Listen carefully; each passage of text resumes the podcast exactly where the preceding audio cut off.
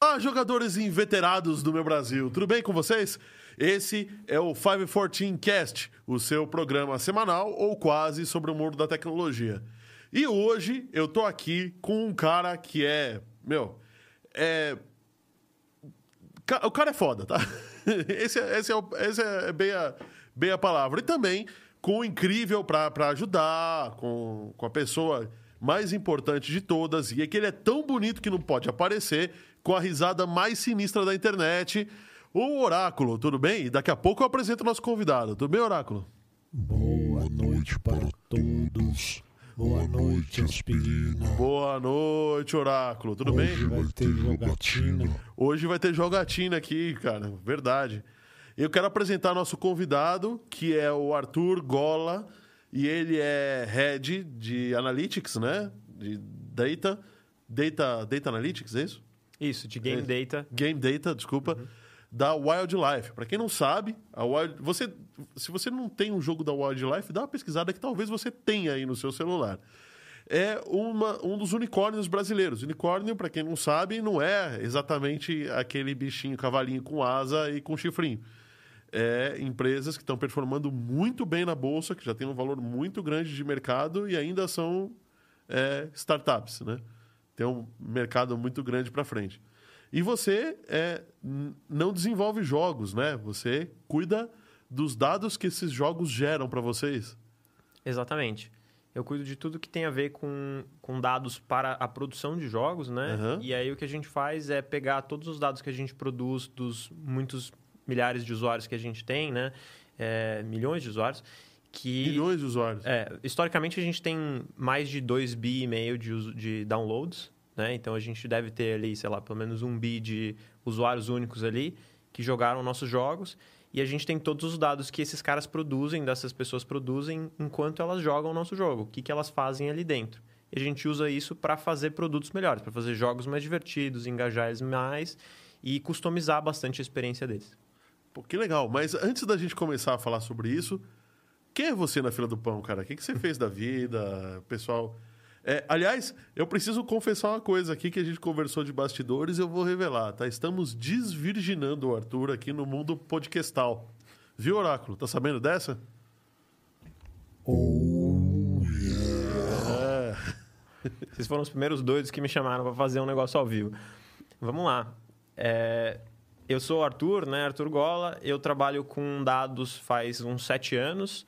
Me formei em engenharia mecatrônica na Poli da USP e tenho trabalhado com dados desde então. Vira o microfone mais um pouquinho assim pra você, assim. É isso. Eu sei Legal. que não é muito legal ficar com uma coisa assim perto da boca, mas...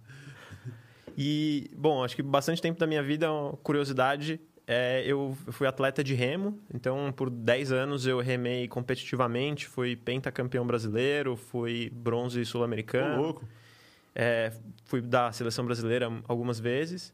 Isso foi uma vida paralela que eu levei junto com o estudo e com o trabalho por bastante tempo. Hoje em dia já, já me aposentei do, do remo, remo. mas continuo praticando esportes bastante. E agora me dedico 100% à parte de, de dados, né? E, como eu falei, cuidar da parte de dados para jogos dentro da Wildlife. Peraí, então, par- deixa eu entender. Parte do teu trabalho é jogar? Com certeza, Nossa, cara. Dá pra mandar um currículo pra você? com certeza. Tem lá no wildlife.com, é, Ah. temos vagas abertas para várias posições. E a gente vai, você sempre vai ter que jogar.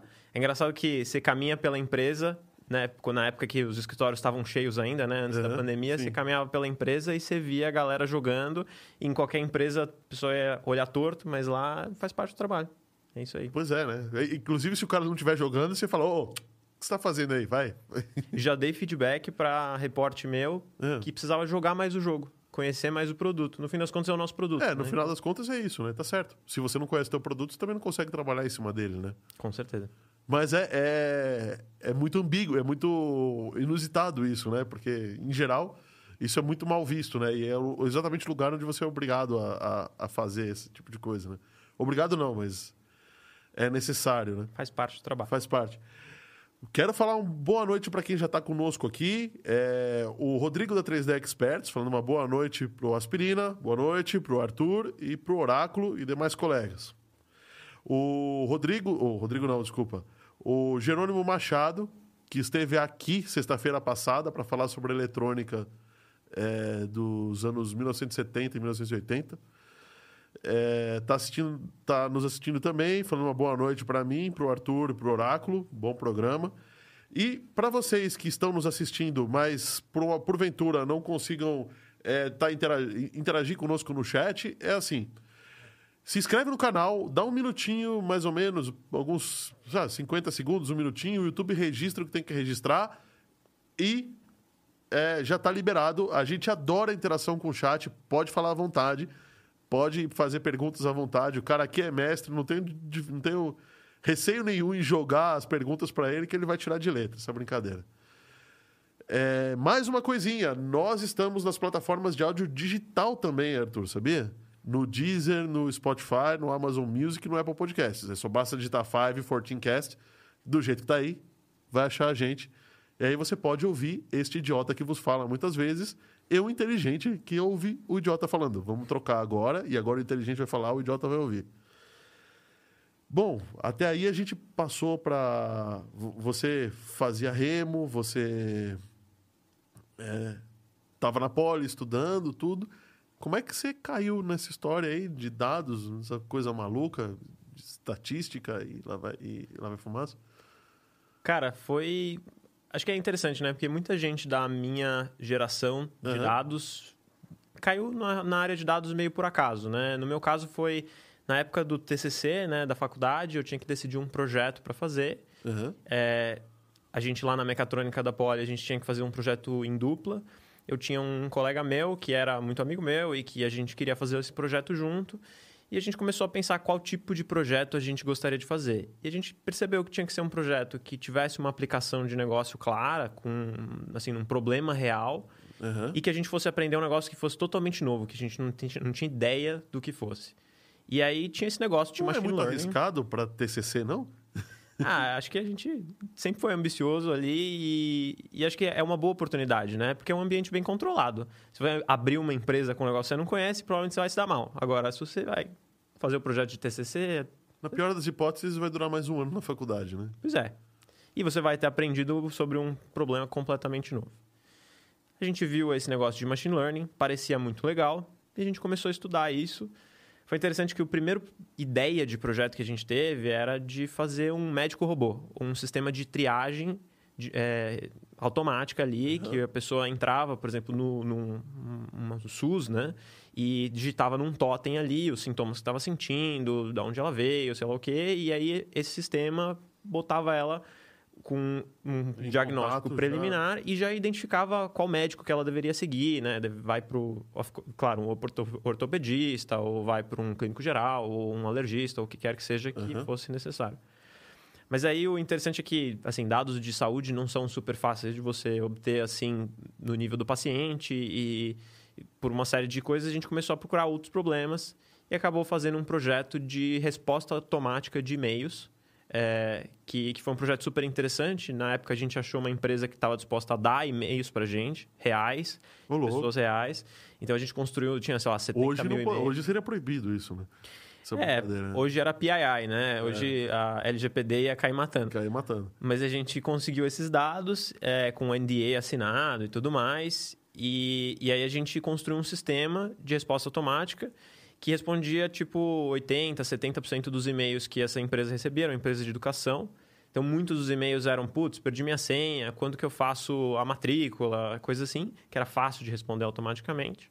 E aí, o resto teria que ser atendido por uma pessoa, mas a gente já automatizou. Bom, mas já tá, a maior parte do trabalho já está feita, né? Exatamente. Ah. Curiosamente, tem essa, esse tipo de solução, ele existe bastante hoje no mercado, né? Para o mundo de atendimento. Tem, então, tem por sim. exemplo o próprio Nubank tem um sistema bem parecido com esse que classifica os pedidos de suporte lá para direcionar para a área correta que deveria atender esse suporte.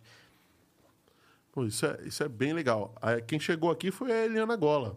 Tudo bem, dona Eliana? Como é que vai? Seja bem-vinda. Bem-vindo ao 514 Cast e espero que você goste do programa. Vamos falar aqui de muita coisa nerd, pelo jeito. Geek, nerd, sei lá o que que. Agora mudou, né? Nerd não é mais o. No, nerd, nerd de hoje não é mais o nerd de antigamente, né? Agora não, não é tão pejorativo mais, né? Não é, né? Tem que ser, senão não tem graça.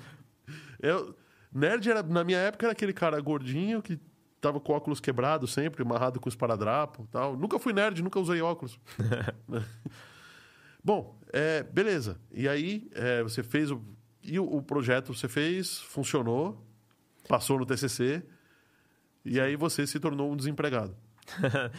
Na própria época que eu estava fazendo o TCC, eu conheci uma empresa que era uma empresa de consultoria em data science para grandes empresas. Tá. Então, para mim, era uma empresa que era muito interessante porque era uma startup, tinha pouquíssima gente. É, também ela tinha o contato com grandes empresas, então era um negócio que era um ambiente corporativo, que era um negócio que eu achava maneiro. Uhum. E trabalhar com ciência de dados, que era o que eu queria fazer. Então, trabalhei lá por dois anos e meio, foi muito legal e aprendi muito. E acho que um projeto relevante ali que eu construí, que foi talvez o, o mais interessante, era um projeto que era focado em uma grande varejista de moda. E o que a gente queria fazer é, para cada uma das algumas centenas de lojas espalhadas pelo Brasil, definir quantos de cada modelo, cor, tamanho de artigo de moda deveria ser mandado para cada loja, para que essas lojas sejam mais lucrativas, que elas guardem menos estoque e que elas tivessem mais sucesso. Cara, isso é muito legal, porque na verdade, imagina que a, o, custo que uma loja tem de você mandar uma, um- uma peça de roupa que não vai vender ou que está faltando. Aliás, o problema, o maior problema não é, não, não é, não é estar lá parado, né? Porque aí você vai ter troca de estoque tudo bem. O maior problema é você deixar perder a venda, né? Porque se você perde uma venda dessas, você não vai recuperar ela de novo. A pessoa vai comprar em outra loja. que- né? Isso, é. E Tem, tem dois problemas importantes, né? O primeiro é você ocupar espaço de, inclusive, de visual ali na loja, né? Com coisas que não vão vender. Então, realmente, você poderia ter uma venda que você não vai ter. Tem outro problema interessante que é quando a pessoa acumula estoque, Uhum. estoque é dinheiro parado, né? E aí o Sim. lojista tá lá com aquela grana parada e, e que ela poderia ter coisas que estariam vendendo ali. E, e, assim, muito comum em, em moda esse, esse estoque ele ser perdido de alguma forma, né? Então, sei lá, tem muita empresa de, de roupa que vende pelo preço do pano, pelo peso do pano, depois que, que a Depois que coleção passou. passou. E, então, assim, muito dinheiro é perdido ali com um estoque que é comprado e não vende. Então, se você conseguir mandar a peça certa que vai ser vendida, você ganha bastante. E aí, mais que isso, o que a gente tentava fazer era identificar lojas que estavam com faturando mais ou lucrando mais e que eram muito parecidas. Por exemplo, estavam num ambiente que é, sociode- os, os características sociodemográficas eram parecidas, o trânsito era parecido, saúde era parecida, é, o fluxo de pessoas era parecido, clima parecido. A gente poderia oferecer os mesmos tipos de produtos. Cara, peraí, você analisou então todas as. botou no bolo todas essas informações. E, e aí você não tira simplesmente um gráfico bonitinho, né? Na verdade, pouco importa o, o gráfico, importa mais o, o relatório que você. Que você É, o que a gente fazia é eu entregava para cada loja uma lista de cada produto e quantos, quantas unidades a pessoa deveria comprar Deveria ter em cada a cada loja. mês. E aí eu olhava para o estoque do mês e aí refazia a cada mês qual que deveria ser a próxima compra que ia ser. Cara, mas peraí, deixa, eu- deixa, deixa eu entender uma coisa. É, quando você faz isso, você está olhando o passado para prever o futuro. E aí, de repente, você entregou uma listinha lá na, na, na mão do lojista. Desculpa a curiosidade pessoal, cara. Beleza, o lojista vai começar a obedecer a sua, a sua listinha. No, no, num primeiro momento, beleza, você vai confirmar se os seus dados estão ok. E num segundo momento, em que a estação do ano já passou, a- a- a- os estoques já foram renovados, a coleção já mudou, você tem que deixar a loja toda reabastecida de novo para testar de novo? Ou você cria- consegue criar um padrão e, e definir, olha, a pessoa que comprou um biquíni tamanho P não vai comprar uma jaqueta tamanho GG, mas é, e se ela comprou o biquíni rosa, o que, que ele impede de comprar jaqueta azul, sei lá?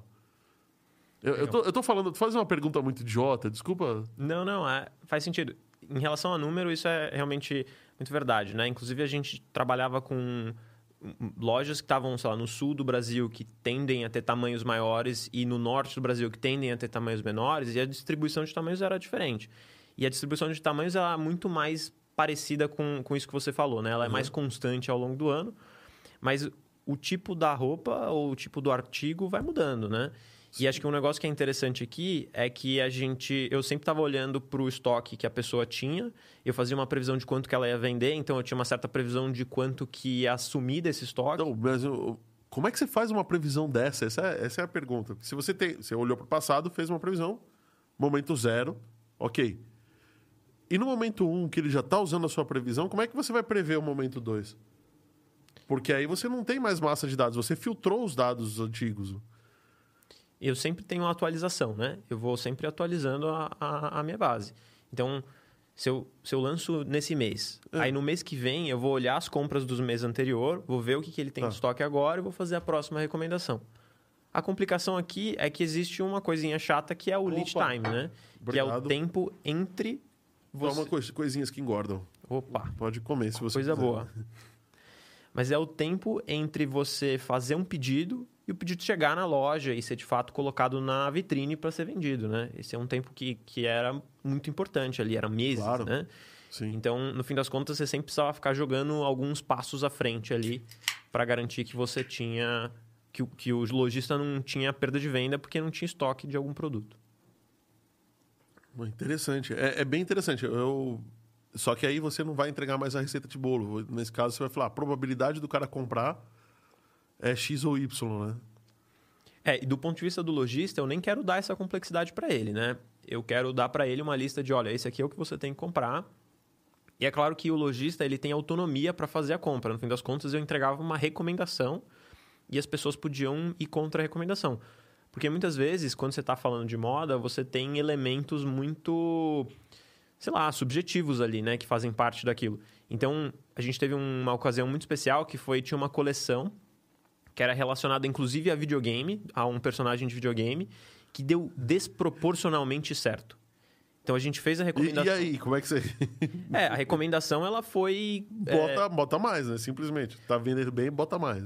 Isso. A princípio conservadora, então não- a gente não apostou muito e aí de repente estourou, acabou todos os estoques daquele produto e aí rapidinho a gente teve que teve que pedir mais e teve que solicitar mais e aí o, o algoritmo já aprendia que esse negócio estava vendendo bem e oferecia, recomendava mais compras dele. E aí, no final das contas, você alonga a duração dessa coleção, né?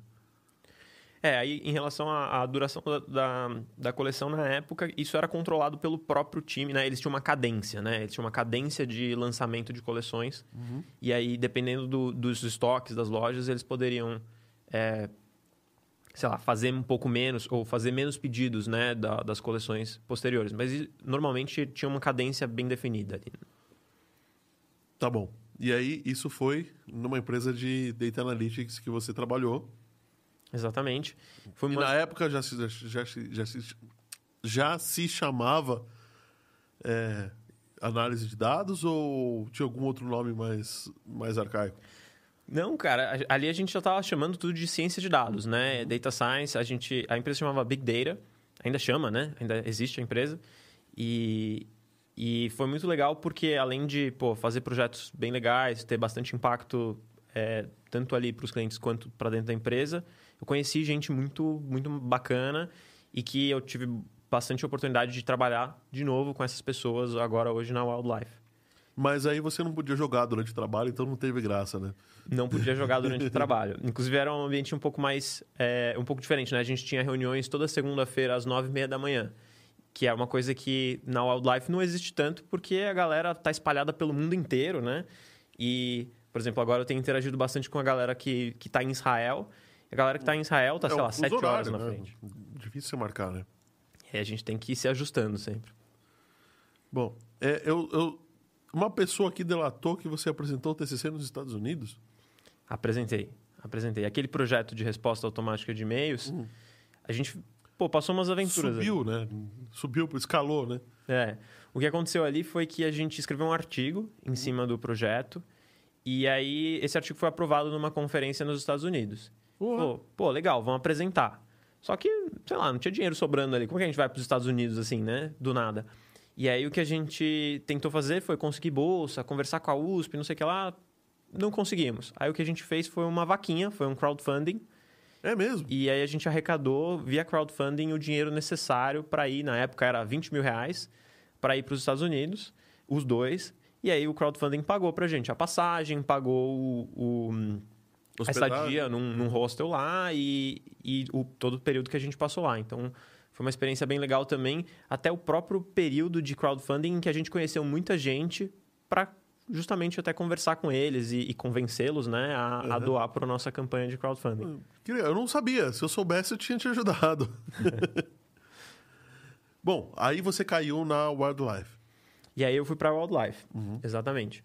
Na Wildlife, assim, acho que do ponto de vista de dados, ela é uma, uma empresa bem especial, né? Porque a gente tem muito dado. Eu brinco que a gente está no paraíso do, do, do Data Scientist, porque a gente tem um volume de dados muito grande, né? A gente, por exemplo, no nosso pipeline base de dados que recebe todos os dias, a gente recebe coisa como du- duas dezenas de terabytes de dados novos todos os dias.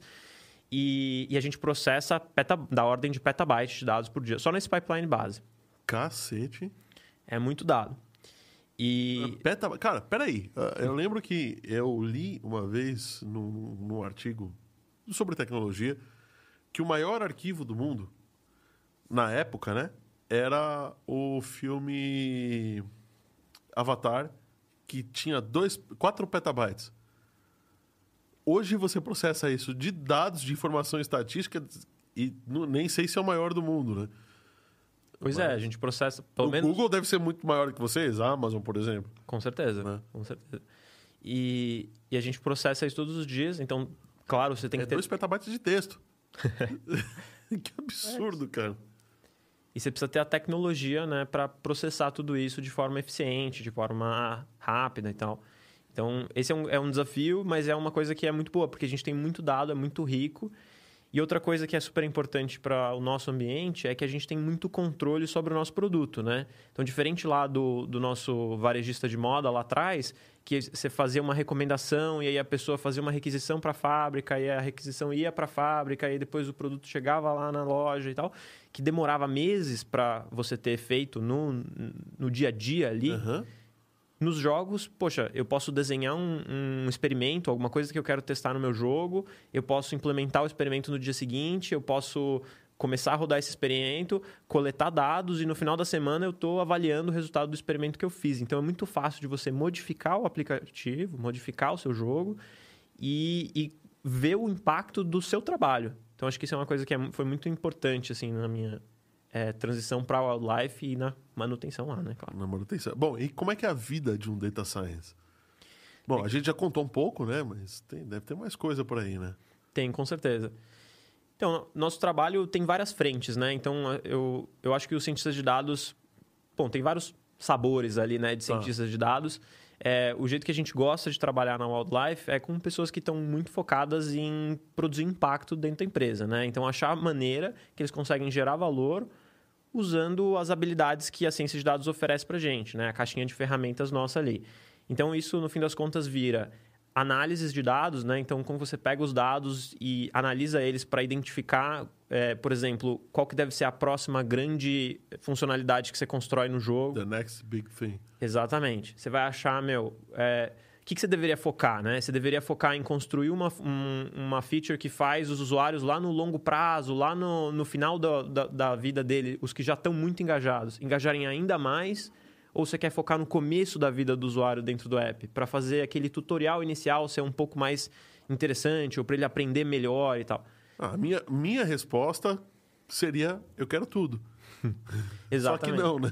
Só que você tem recursos limitados, né? Então. Tá. E, e acho que muito interessante porque que grande custo que você tem ali que você tem que ponderar é o custo de oportunidade do trabalho de engenharia, do, do desenvolvedor de jogos, que ele pode ou trabalhar num problema ou trabalhar no outro. E se ele trabalhar no problema errado, ele vai gastar bastante tempo ali numa coisa que não gera tanto impacto ali para dentro do jogo. Então, a gente poder analisar bem esses dados e identificar as prioridades é super importante.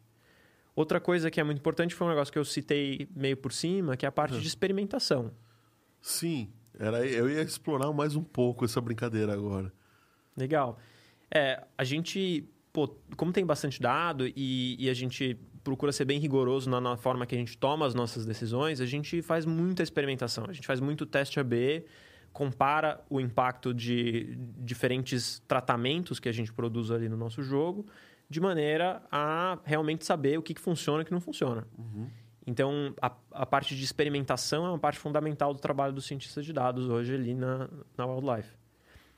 Bom, legal. Deixa eu só falar uma coisinha. Você que está assistindo agora e quer participar do chat, quer mandar alguma pergunta, quer fazer algum comentário, como o comentário que o Rodrigo fez aqui, eu não passei para você, ele até, ele até falou: quantas vezes eu caí na raia olímpica da USP?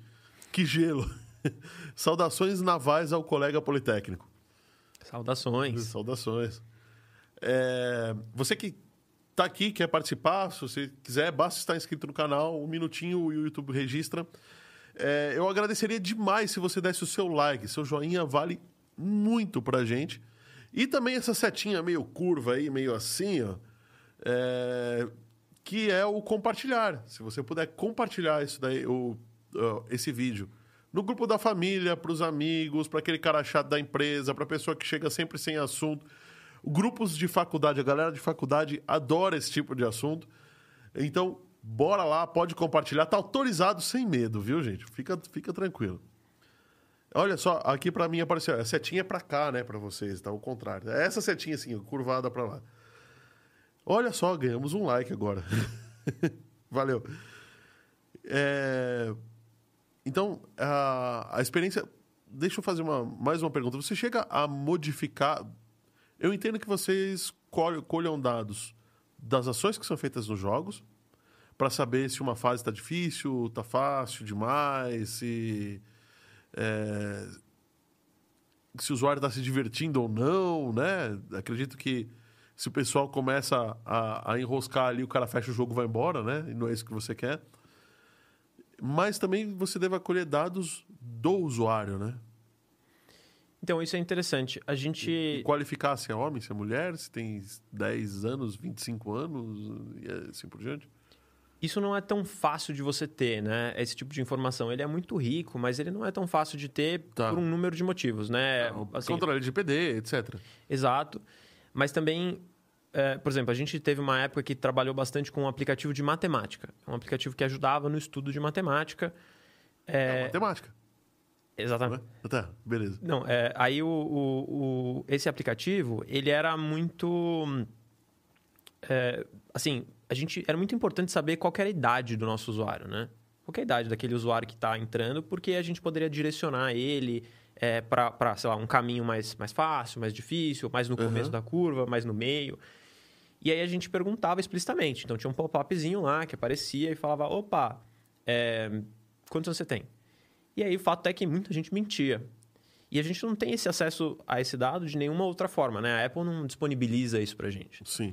Então, o melhor que a gente tem é essa informação que é informada pelo usuário e do outro lado é, a gente consegue fazer, por exemplo, quando a gente faz é, marketing dentro do Facebook, ele consegue informar para a gente, não no nível do usuário, mas em nível campanha, ele consegue oferecer para a gente o, algumas informações. Então, ele consegue falar, olha, pô, sei lá, 60% da sua, da sua audiência está para esse lado e tal.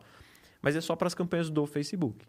Então, não, qualquer não, outro, outra fonte de usuários, que seja usuários que organicamente acham o jogo ou, sei lá, baixa por outros meios, a gente não tem Vocês chegam a alterar dinamicamente o jogo conforme o comportamento do usuário? Com certeza, sim. Então, acho que esse é um, um dos pontos super interessantes né, que um cientista de dados consegue fazer. Então, se a gente tinha falado a parte mais de analítica, né, de fazer análise e tomar decisões ali. A segunda coisa, mais voltada para a experimentação, muito conectada às duas coisas. E, e a, a, terceira seria a gente construir produtos de dados mesmo. Né? Então, acho que o, o caso mais emblemático ali é o caso do nosso sistema de recomendação de ofertas para os usuários. A gente trabalha no, com jogos no, no esquema freemium, né? Tá. E quer dizer que, pô, você baixa de graça o jogo, você vai jogando, e existem possibilidades de você comprar coisas dentro do jogo, que normalmente aceleram sua progressão, ou te dão algum benefício, ou algum cosmético, né? Você poderia comprar uma skin diferente, que te deixa diferente do resto dos jogadores e tal. Tá. E aí, essa parte de compras dentro do app representa o grosso da receita da empresa. E além disso, boa parte desse dinheiro ele vem de compras dentro do app mesmo, de, de dessas assim, de ofertas dentro do app. Então, sei lá, aquela arma que você queria no Sniper 3D com 20% de desconto. Você tá falando isso porque eu jogo Sniper 3D, né? Exatamente. Ah, tá. Eu olhei aqui ó, o seu user ID aqui e identifiquei. Ah. Não, brincadeira. Entendi. Mas o, a gente faz muito isso, né? De identificar o que cada usuário é, gostaria de receber de oferta e tenta dar essa oferta para ele para que ele esteja mais propenso a, a gastar dentro do app e isso ajuda a gente a monetizar o jogo.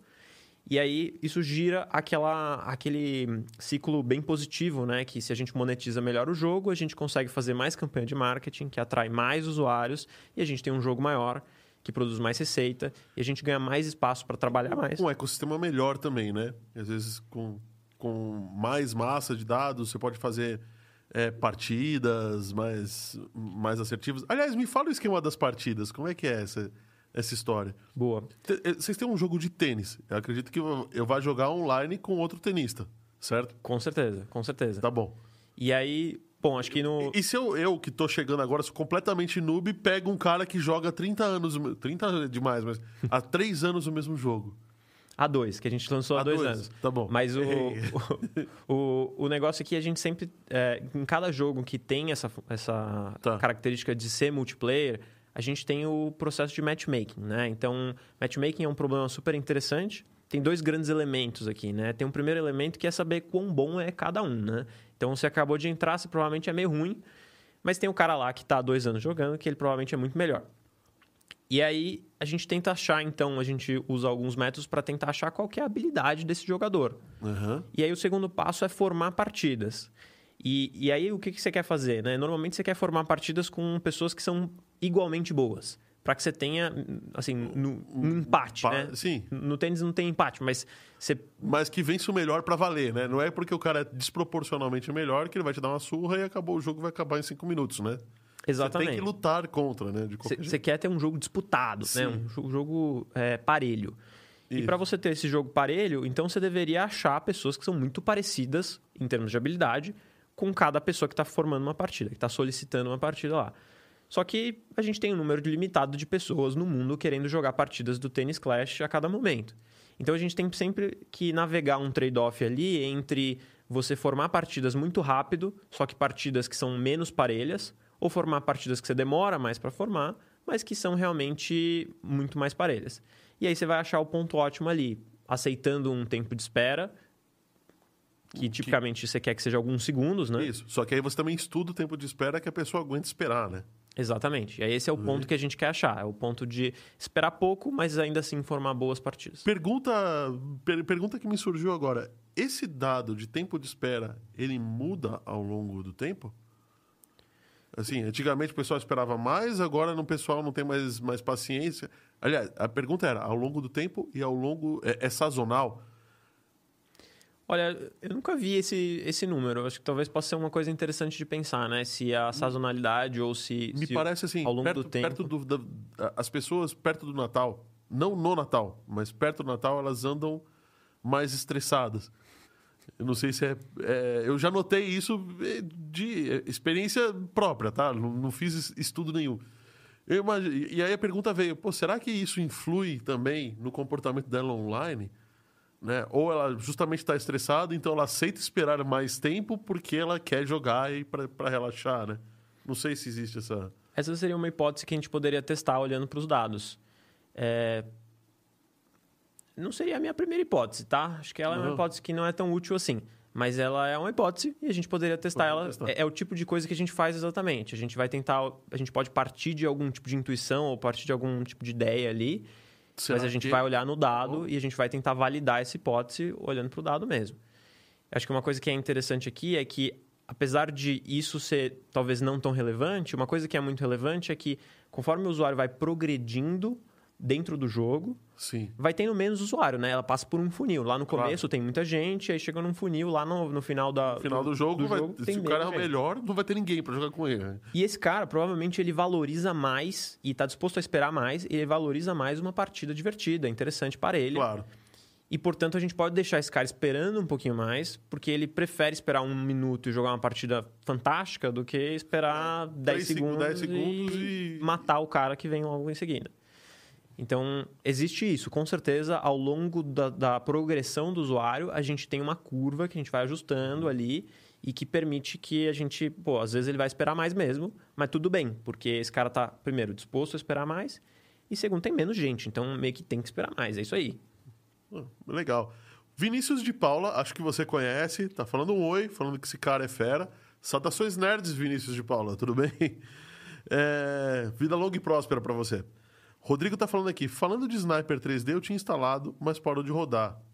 Ih! Ixi, manda um ticket pro, pro player support lá que eles vão te ajudar. Como é que fica a obsolescência programada nos jogos?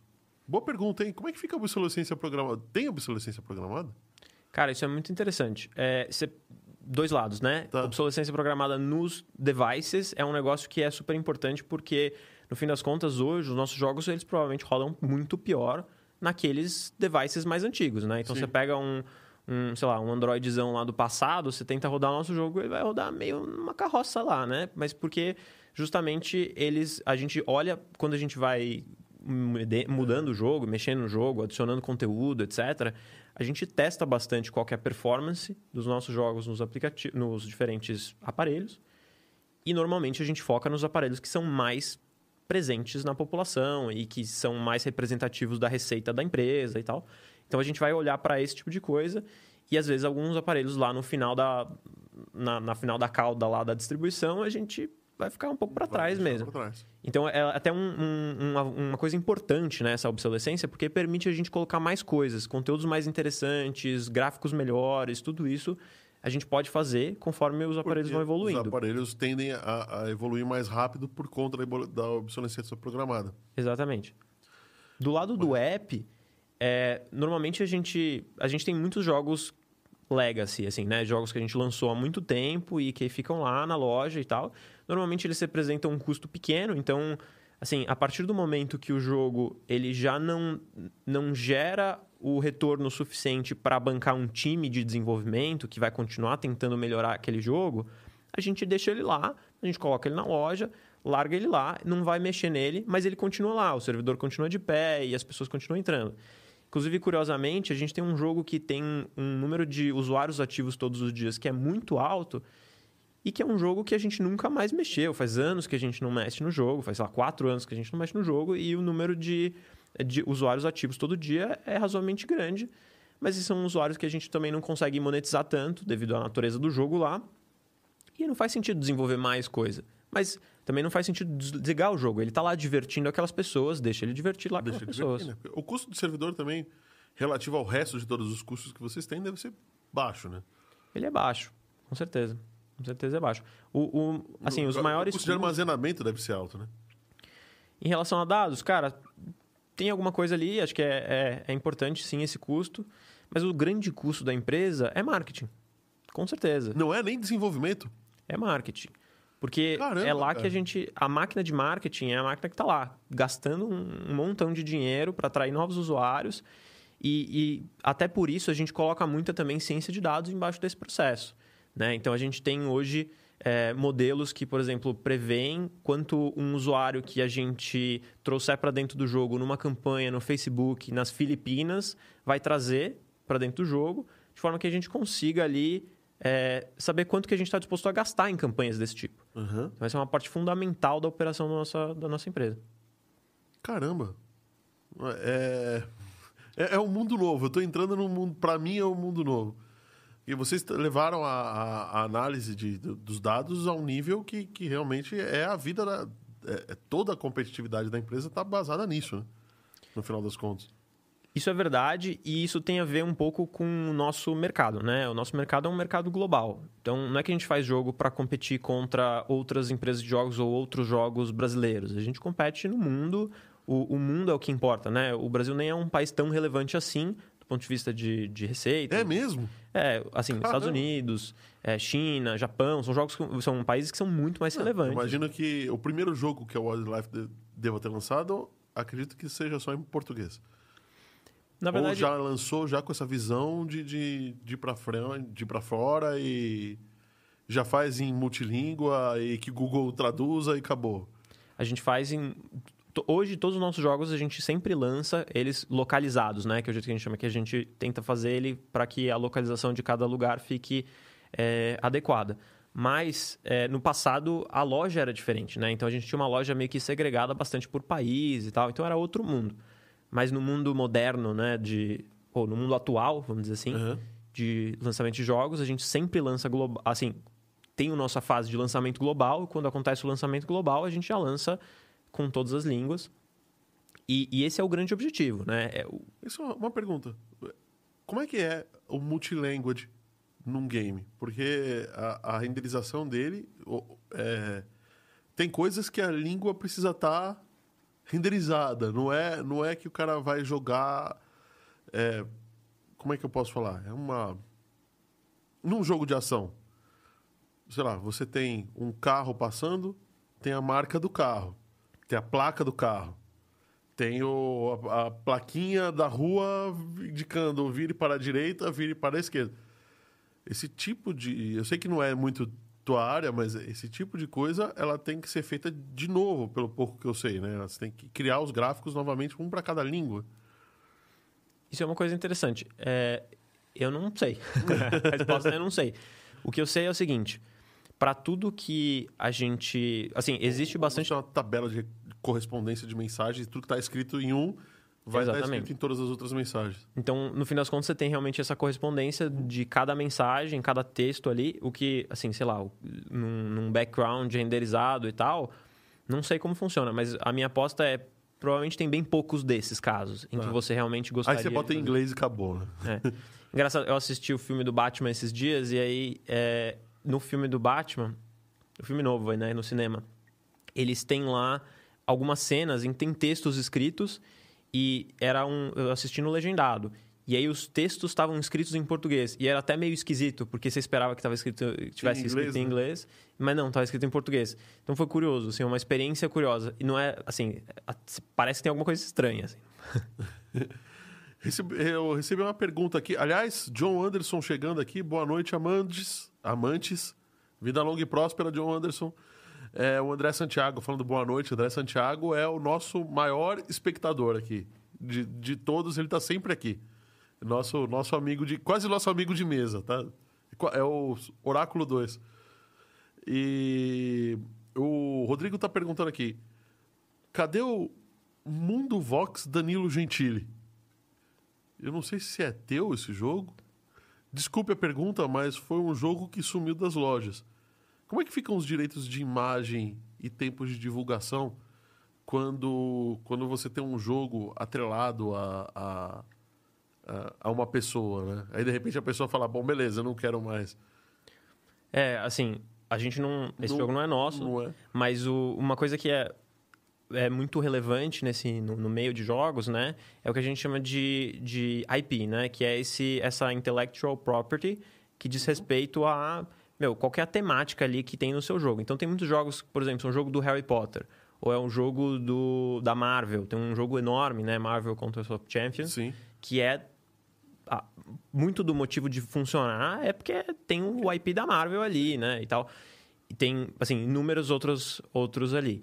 E sempre que você tem esse tipo de coisa, o próprio Mario, né? Sempre que você tem esse tipo de coisa, você precisa ter um contrato com a pessoa que é detentora daquele IP. Então, como que você lida com isso? Você constrói um contrato que você se cobre ali para conseguir fazer um, um- uma, um arranjo E que você não vai, vai perder de- o seu IP. Vai de, de, de ocasião, né? Não tem uma prática de mercado para isso. Olha, a gente nunca fez um jogo com um IP, mas, por exemplo, a gente já explorou essa Ah. Todos os possibilidade. personagens, inclusive aquele leãozinho, é de propriedade da Wildlife. Sim, o IP é nosso, a Uhum. gente que construiu. Mas, por exemplo, quando você pensa em jogo de carro, você poderia ter um apelo por ter IP, né? Porque talvez você queira ter os carros, sei lá, da Ford. Sim, o Need for Speed, por exemplo, tem, né? Tem vários, vários carros eles têm. O Need for Speed, o Burnout, tem os modelos dos carros, as séries, às vezes até. Tem um, se eu não me engano, é o Forza Horizon, que foi. Se eu não. Salve o engano, eu acho que ele teve ajuda das próprias montadoras para construir o carro dentro do jogo, sabe? De tão realista que ele, que ele se propôs a ser. Né? Então, é, é bem legal. E, mas uma coisa que é interessante é assim, isso causa aquela loucura que é muito esquisita que acontece com FIFA e, e, e PES, né? Que é você olha lá, tem alguns jogadores num, tem alguns jogadores no outro, e aí você monta o seu time e você sempre fica meio que procurando aquele jogador, e aí não tem, e aí tem um, um nome meio fake lá. Um Alejo lá. Ah, tá. Sei que parece, você fala, né, pô, esse cara era pra ser, mas não é, né? Esse entregou, hein? Joga faz tempo. Entreguei, Entregou, entreguei. né? Qual foi o primeiro videogame que você teve? Deixa eu ver. Vamos, vamos descobrir. Atari não vale, porque eu sei que quando você nasceu não tinha mais Atari, certo? Olha, eu tive um Atari, mas ele já era relíquia, né? Ah, tá. É, o primeiro videogame que eu tive foi. Cara, acho que já foi. Acho que já foi o Nintendo é- 64. Talvez já PlayStation tenha. 3, tá ligado? É, já tenha- acho que já foi o Nintendo 64. Ah, não, não mentira. Foi o Mega Drive. Foi o Mega Drive. Joguei muito Mega Drive. E aí depois o Nintendo 64. Mas Mega Drive também já era relíquia quando você. Mas é, foi o meu primeiro videogame. Tá Com certo. certeza. E aí depois eu joguei um pouco de Atari, com um Atari, esse Atari antigo, joguei o Mega Drive. E depois fui pro Nintendo 64. O negócio desses, desses videogames é que sempre tinha muito. Sei lá, é trabalhoso esse negócio da fita, né? Tem que ficar soprando, né? Tem que ficar soprando e, e, sei lá, a fita era cara, então sempre foi um pouco trabalhoso. Mas, mas depois eu comecei a mexer um pouco com o PC. E curiosamente, É. teve uma época que o Sesc, inclusive era, era no Sesc Pompeia que acontecia, tinha um- uns eventos que eles chamavam Festival Game e Cultura. E aí eles davam, sei lá, um, é um festival, tinha uma série de cursos de desenvolvimento de jogos mesmo. E eu fiz uns cursos lá. Ah. Mas assim, fiz meio, sei lá, dormi na casa da minha tia e aí ficava indo pro Sesc durante uma semana nas férias, fazendo esses cursos. E depois a gente, eu almoçava, eu e um amigo meu, no Sesc, que era baratinho, né? Almoçava baratinho, e aí economizava o dinheiro do almoço para ir na, na Lan House para jogar depois um pouquinho Um também. pouquinho também. Aí já, já tava o começo da sua vida profissional, você nem sabia, né? Nem sabia. Olha, é, tem uma pergunta aqui que eu não sei se é muito o teu, o teu métier. Na verdade, eu acho que não, André Santiago. gente- eu- o Arthur, ele trabalha com analítica, com, com dados, tá? Ele é o data science da, da Wildlife. É, Mas eu vou fazer, se você não souber, não sabe. Pronto, beleza. Se eu puder responder também. Ele perguntou como é dada a segurança dos servidores de jogos da plataforma. Legal. Bom, tudo é cloud, né? Então, muitas das coisas que são. é, que- que- assim, a segurança é muito baseada em ferramentas de segurança de cloud que cloud. são muito tradicionais e que Tá. se usa em todo tipo de aplicação, né? Mas a gente tem internamente um time de segurança de, de cloud que procura brechas e procura oportunidades de melhoria na resiliência dos nossos sistemas e tal. Então, Eu acredito que segurança seja um, um, um tema muito importante, já que você está tratando com transações financeiras, com dados de usuários, querendo ou não, os usuários. é, vocês podem não receber muitos dados, mas alguns dados vocês com certeza recebem. Né? Base de acesso, não sei se o cara de repente coloca um worm lá dentro e infecta os usuários. É complicado. Acho que segurança deve ser um tema bem.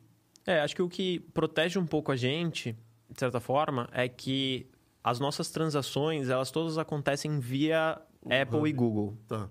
Então, a Apple e Google, elas controlam, historicamente sempre controlaram, tudo que é relacionado com transações dentro dos aplicativos ali, dentro das Você lojas. paga para a Apple, paga para o Google, e o Google e, ele, e a Apple pagam para você. Eles Então, repassam pra gente. E comem um- um- a, a um- porcentagem deles, né? uma porcentagem de 30% em geral. Alguns casos é, isso é reduzido, mas em geral eles arrancam fora 30% do que a gente ganharia. Tá aqui, ó. A enquete do nosso chat hoje é: qual é o seu primeiro console? Master System. Qual foi o seu. Qual é, não? Qual foi o seu primeiro console, né? Master System, Super NES, Mega Drive ou telejogo? Cara, nunca Foi- nem vi telejogo, nem sei o que Foi é. o computador da Xuxa. Tele- Você nunca viu o telejogo? Nunca vi o telejogo. Você não perdeu nada. Que bom. O Atari era, o Atari era mais legal, tá? De verdade. Muito mais legal. Telejogo era demais. Era demais, né? Eram só dois botãozinhos que rodavam. E se você jogou na sua TV de tubo preta e branca. E, e descasquei muito o fio do, da caixinha de trás quando estragava. Ah, sim, porque é verdade, né? A TV era analógica e entrava só na, na, na saída de antena. E como você vivia mexendo na caixinha para ligar, para chavear entre a antena da TV ou a antena do videogame, vivia estragando o conector ali, aí você ficava descascando. E aí, de repente, aquele troço começava a, a ressecar o fio. Aí você ia puxar, puxava o cabo junto, a capa do fio e o cabo junto. Puta, era uma droga. Mas, cara, nenhum dos desses consoles foi o meu oráculo. Eu não sei o que, que eu faço. É E agora? porque você era leitinho com pera. Leitinho com pera, caramba, meu. Você já partiu logo pro MSX, que eu sei. Sim, meu primeiro console foi o MSX, é verdade. E, e- só que leitinho com pera nada, cara. MSX demorava uma hora pra carregar. Você- tinha um jogo chamado Leitinho com pera. Polar Star. Era um jogo. Eram asteroides um, um pouquinho. 0,1% mais evoluído, tá? O Polar Star para carregar, você colocava uma fita cassete. Você sabe o que é uma fita cassete? Claro. Ah, tá bom. Colocava uma fita cassete num datacorder, que era um gravador, e esperava os dois lados da fita de uma hora para carregar, e aí você jogava. Só que essa fita não era muito precisa, então geralmente ela dava erro de carregamento e aí você tinha que recomeçar o processo. Não muito legal. Não era muito... é, leitinho com pera é que tinha cartucho, né? Ou, ou, quem tava com jogos na memória, né, Oráculo? Sei. Foi, você assoprou muito cartucho, que eu sei. Assoprei mesmo.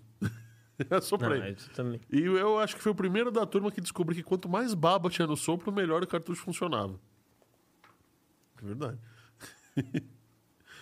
uh, Elcio Carlo falando boa noite. Boa noite, saudações, Elcio Carlo. André Santiago falando AWS, falando que ele jogou Pac-Man. Mas Pac-Man. é, Pac-Man era da Atari, né? Você jogou aonde o Pac-Man? Foi na. Foi no Atari? Foi na. na- no, no fliperama? Como é que é? Como é que você Deve fazia? ter sido no arcade. No arcade, é. Aí ele tá falando que fita DAT. Que fita DAT nada, era fita analógica. Era tão fita analógica que a Rádio USP, de domingo à noite, ela pirateava programas que você podia gravar do rádio para tocar no seu MSX. É verdade.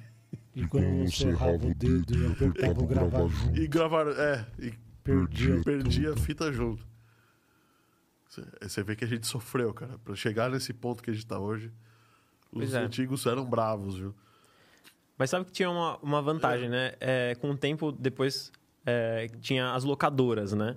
E eu lembro de ir com a minha mãe na locadora pra alugar fita. E aí a gente alugava por, sei lá, alguns dias, né? E aí podia Sim. levar a fita pra casa jogar. E você jogava outros jogos. É, Mas aí, aí o problema era outro, né?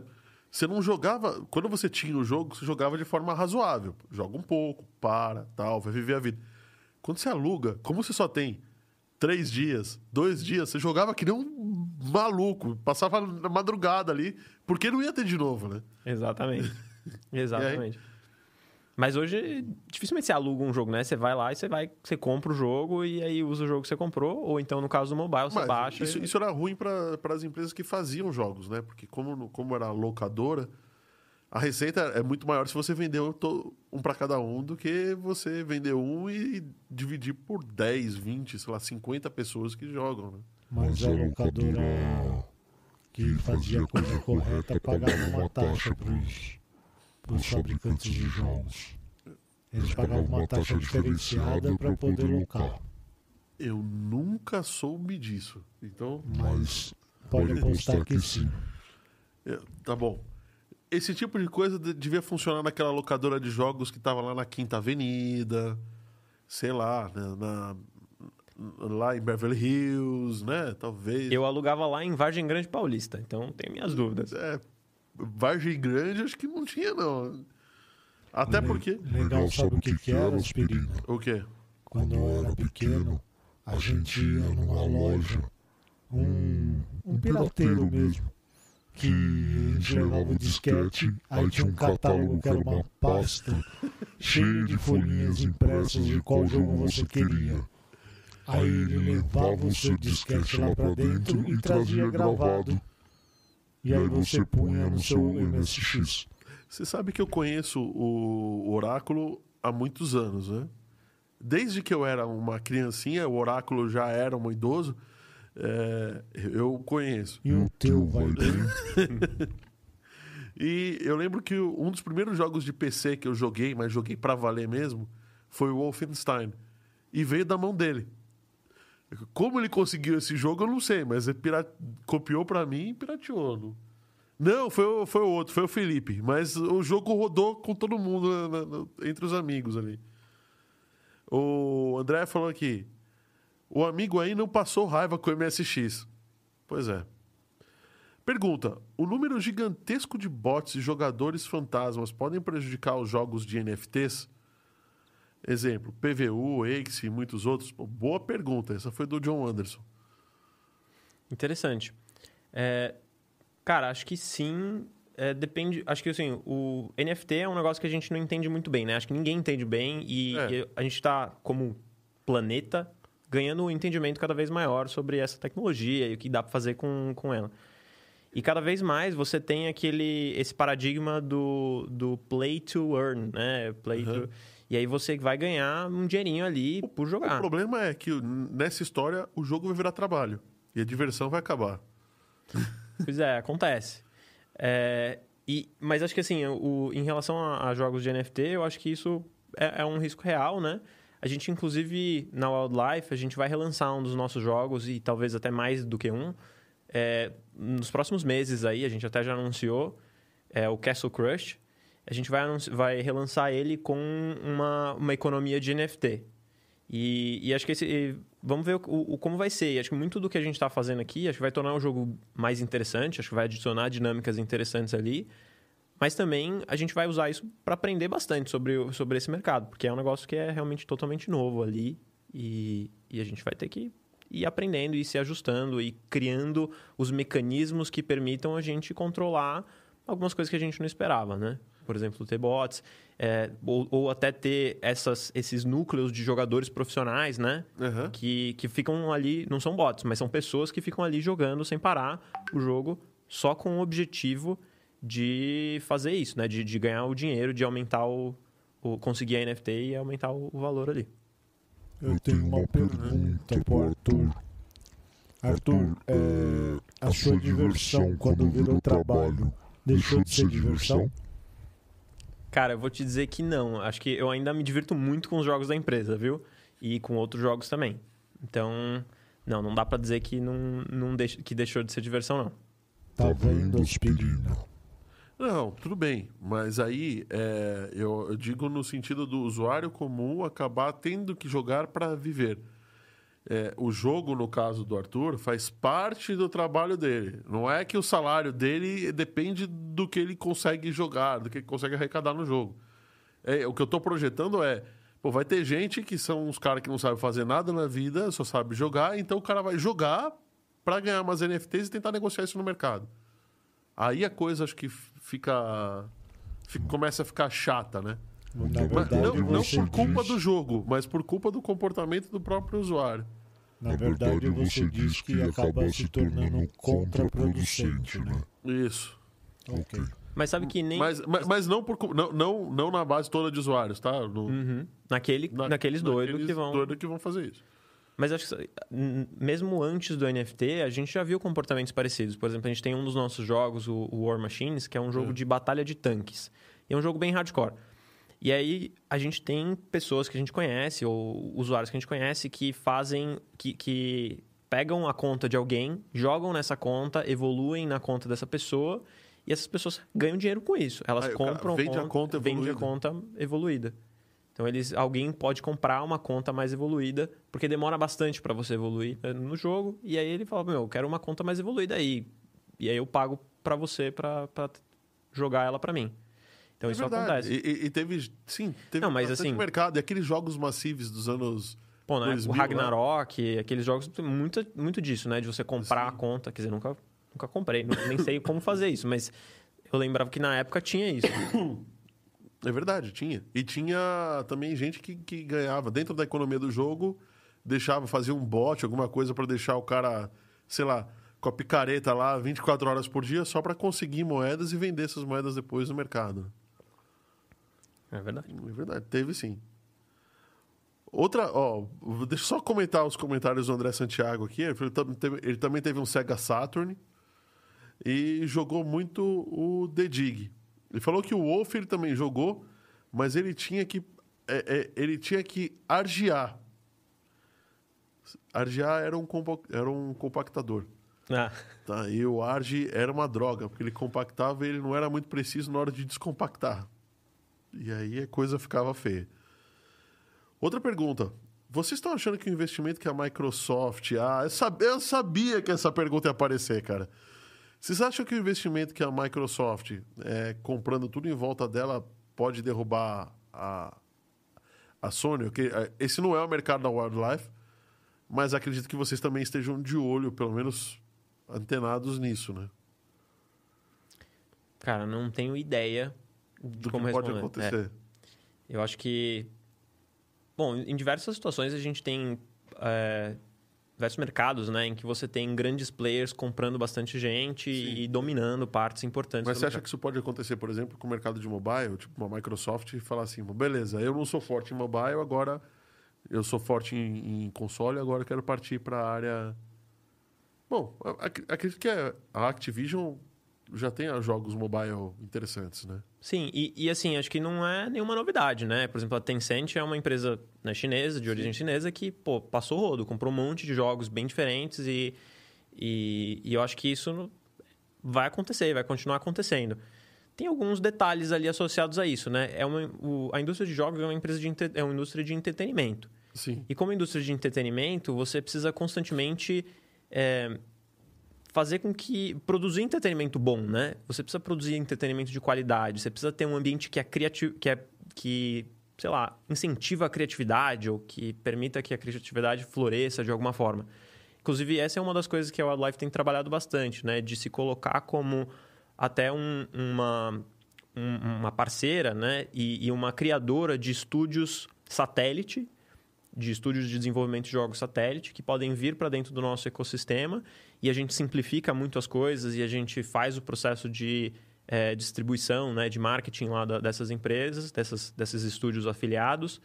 E, e, muitas das coisas que facilitam o desenvolvimento de jogos com muitas ferramentas que a gente constrói internamente, justamente para fazer com que o criativo, o game designer lá, que é o cara fenomenal, que tem a ideia, ele só tem que se preocupar em fazer o melhor jogo que ele puder fazer.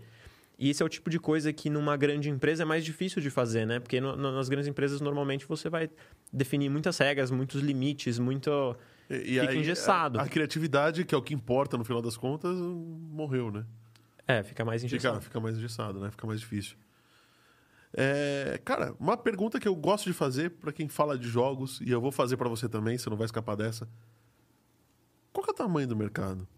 Boa. Cara, o mercado de jogos é um mercado muito grande, né? Ele é um mercado de, deve ser, sei lá, por volta de 160 bilhões de dólares ao ano. Mercado total, de, total jogos. de jogos. Isso inclui mobile e, e console, PC. e PC. E interessante que só o mobile, ele é mais da metade desse mercado. O mobile deve estar lá nos 90 bi de dólares por ano. Então, Caramba. ele... E, e, é engraçado porque só o mobile, ele é maior... Não paga para baixar jogo. Não paga. É, no, no esquema freemium, assim, tem uma parte que, que é paga, né? Mas é uma parte bem menos relevante. A parte de tanto de compras dentro do app, né, in-app purchases que são que acontecem nesse esquema uhum. freemium, é, normalmente domina. Assinaturas também são muito importantes e tem a parte de ads que também é, produz bastante bastante dinheiro também. No nosso caso da Wildlife, a gente tem muito mais da nossa receita, o grosso da nossa receita vem de compras dentro do app mesmo, não é nem de anúncio é, a gente teve uma fase dourada de, de assinaturas também, mas hoje nem tanto assinaturas também. legal. E quais são os jogos, assim, que estão despontando de vocês? Legal. A gente, os nossos, acho que a gente tem quatro grandes jogos ali que estão sempre rodando, né? O Sniper 3D é um jogo que já é mais antigo, ele tem, sei lá, oito anos, acho que é por aí. E, mas é um jogo que continua sempre com um volume de, de downloads muito grande, é um jogo que tem muita gente entrando. e que é muito divertido, né? Você começa a jogar, ele é fácil de entrar, fácil de jogar. Eu acho que o legal do, do Sniper 3D é que ele te dá uma missãozinha, fala, ó, você é o sniper e agora você. E, e você tá do lado dos. dos do, não tá do lado dos bandidos, né? Você tá do lado dos mocinhos. Exatamente. Eu quando, eu, quando eu brincava de polícia e ladrão, eu sempre gostava de ser a polícia, não o ladrão. Então, Então você se me identifiquei. identificou, boa. É, acho que o Sniper 3D é, é um dos grandes, né? O- os dois que a gente lançou recentes que são muito. estão rodando muito bem é o Zumba, né? Que é um, é um MOBA, né? Um, é, é Battle Arena.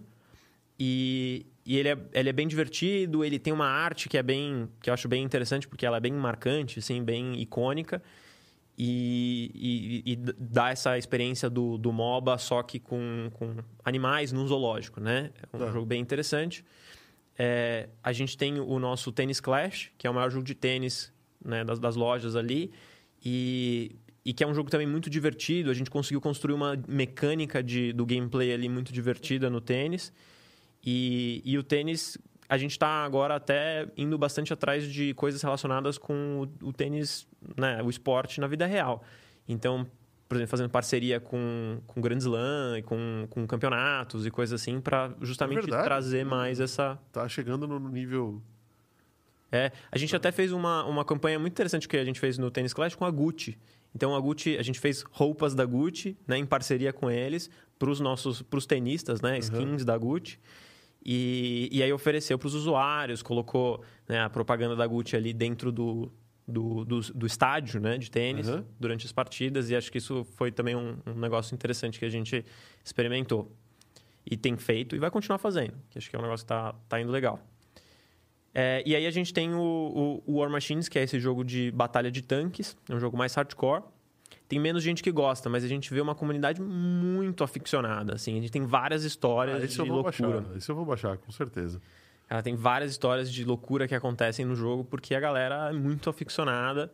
E, e aí, pô, galera muito engajada sempre dá, dá pano pra manga, né? Ah, imagino. E essa, essa comunidade, você, além de estudar o comportamento delas, você também recebe muitos feedbacks deles. né? Isso é dentro do jogo ou... É, o, o feedback acontece de algumas formas, né? É, principalmente via player support, né? Então, as Tá. pessoas mais engajadas, elas costumam entrar em contato com player support, ou player support entra em contato com as pessoas. É, principalmente essas que né, são super engajadas. E também via comunidades, né? Então, Discord, no Twitter, no, tudo que é comunidade por aí, é, Instagram, né? Redes sociais. É, essa galera tá sempre interagindo com, com a empresa. E tem outros, até dois outros jogos que, que também é, a gente lançou, são os mais recentes que a gente lançou. É um jogo chamado Suspects, que acho que, cara, é muito divertido de você jogar com amigos, assim, e, e- e em grupo. Que é um jogo daquele é, que você identifica, o, parecido com Among Us, não sei se você já jogou, mas que é Nunca um... joguei, mas, cara, eu tenho filho pequeno e... Já viu ele. Já vi. E, e ele é baseado em você tem um grupo de pessoas e tem um que é o assassino, né? E você fica tentando identificar quem é o assassino, só que com voz. Então, a premissa do jogo é que as pessoas vão conseguir se comunicar melhor por voz, e aí, se comunicando por voz, você consegue identificar lá o assassino, e tem dinâmicas interessantes dentro do jogo e tal. E, e aí, esse é o, o princípio dos Suspects. E, e tem um último outro que a gente lançou, que é o, o Sky Warriors, que é um jogo de batalha de aviões. Então, para aquela galera que curte aviões, tem bastante coisa legal lá, tem muito conteúdo, são aviões reais, né? Que estão modelados lá dentro do jogo e tal. Então é, é, é bem divertido também. Tem opções para todos os gostos. Aliás, esse eu joguei, não estava combinado, mas eu fiz a pergunta e ele já tinha me passado antecipadamente esses links e esses links estão na descrição do, do, do programa de hoje.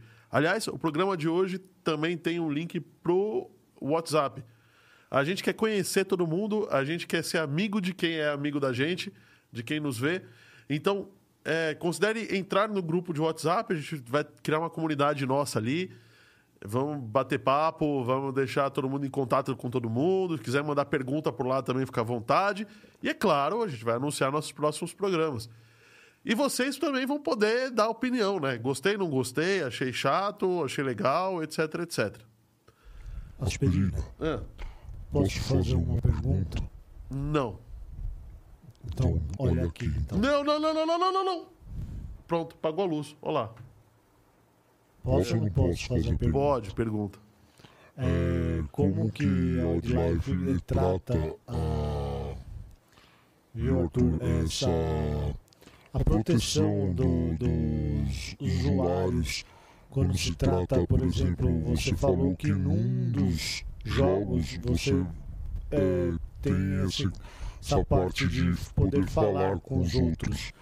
E a gente sabe que esses jogos são, são frequentados por crianças, adolescentes. Como que vocês conseguem defender esse público contra um possível é, é, um- uma linguagem mais imprópria ou até mesmo um assédio ou qualquer coisa do tipo? Legal, esse é um ótimo ponto mesmo. É, eu ia perguntar isso daí também. Cara, é, é muito comum você encontrar jogos que acabam criando uma comunidade meio tóxica ali, né? De, na, interação, na interação com as pessoas. Porque as pessoas elas estão meio que protegidas ali por trás do, do seu avatar ali, né? E elas sentem que elas podem fazer o que elas quiserem. E as, as, as estratégias elas variam um pouco, mas elas se baseiam nos, nos princípios ali que são os mesmos. Então, é, no caso desse, do Suspects, né, que é baseado muito em voz, você tem sempre a opção de você reportar qualquer problema que acontece. Então, no fim das contas, é um, um negócio que a própria comunidade se autorregula, reportando os comportamentos inapropriados ali. Só que é claro que você, isso exige que alguém faça o Por reporte. Você precisa de uma curadoria também para receber esses reportes, porque às vezes eu tô com um cara lá que é meu inimigo, ele não falou nada demais, eu reportei ele só para sacanear. né? Exatamente. Então, é, existe esse falso reporte, né? Então, eu acho que tem... é, mas esse mecanismo é super importante. Outra, outra parte do mecanismo no Suspects que é importante é a gente procura separar é, as, as crianças do, do- de jogadores mais velhos. Então, a gente tenta Ah, fazer uma, uma separação ali.